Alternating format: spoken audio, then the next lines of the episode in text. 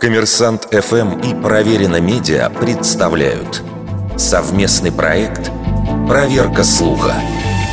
Правда ли, что из-за энергетического кризиса библиотека Гамбурга объявила сбор книг, чтобы их сжечь? В конце августа 2022 года пользователи соцсетей рассказали о необычной инициативе, якобы предложенной Гамбургской библиотекой. Утверждается, что в учреждении разместили плакат о том, что читатели могут сдавать ненужные книги для отопления на случай энергетического кризиса. Многие увидели в этом параллели с сжиганием книг во времена нацистов. Публикации фото и видео об этой весьма необычной инициативе распространились и в немецкоязычном сегменте Telegram. Это заинтересовало фактчекеров из германского проекта «Корректив». Они сразу обратили внимание на то, что в надписи на плакате допущены довольно грубые языковые неточности и опечатка.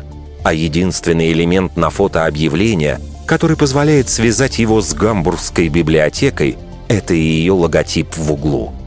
1 сентября из Гамбургской библиотеки поступило заявление, где информацию о книгах для отопления назвали фейком и сообщили, что обратились в суд из-за распространения ложных сведений.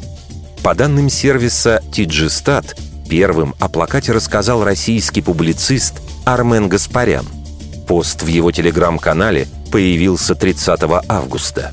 Гаспарян в публикации сообщил, что фото и видеоролик ему прислал читатель, регулярно посещающий учреждение.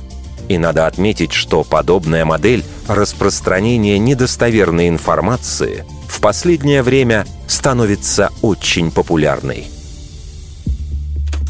Вердикт. Это фейк.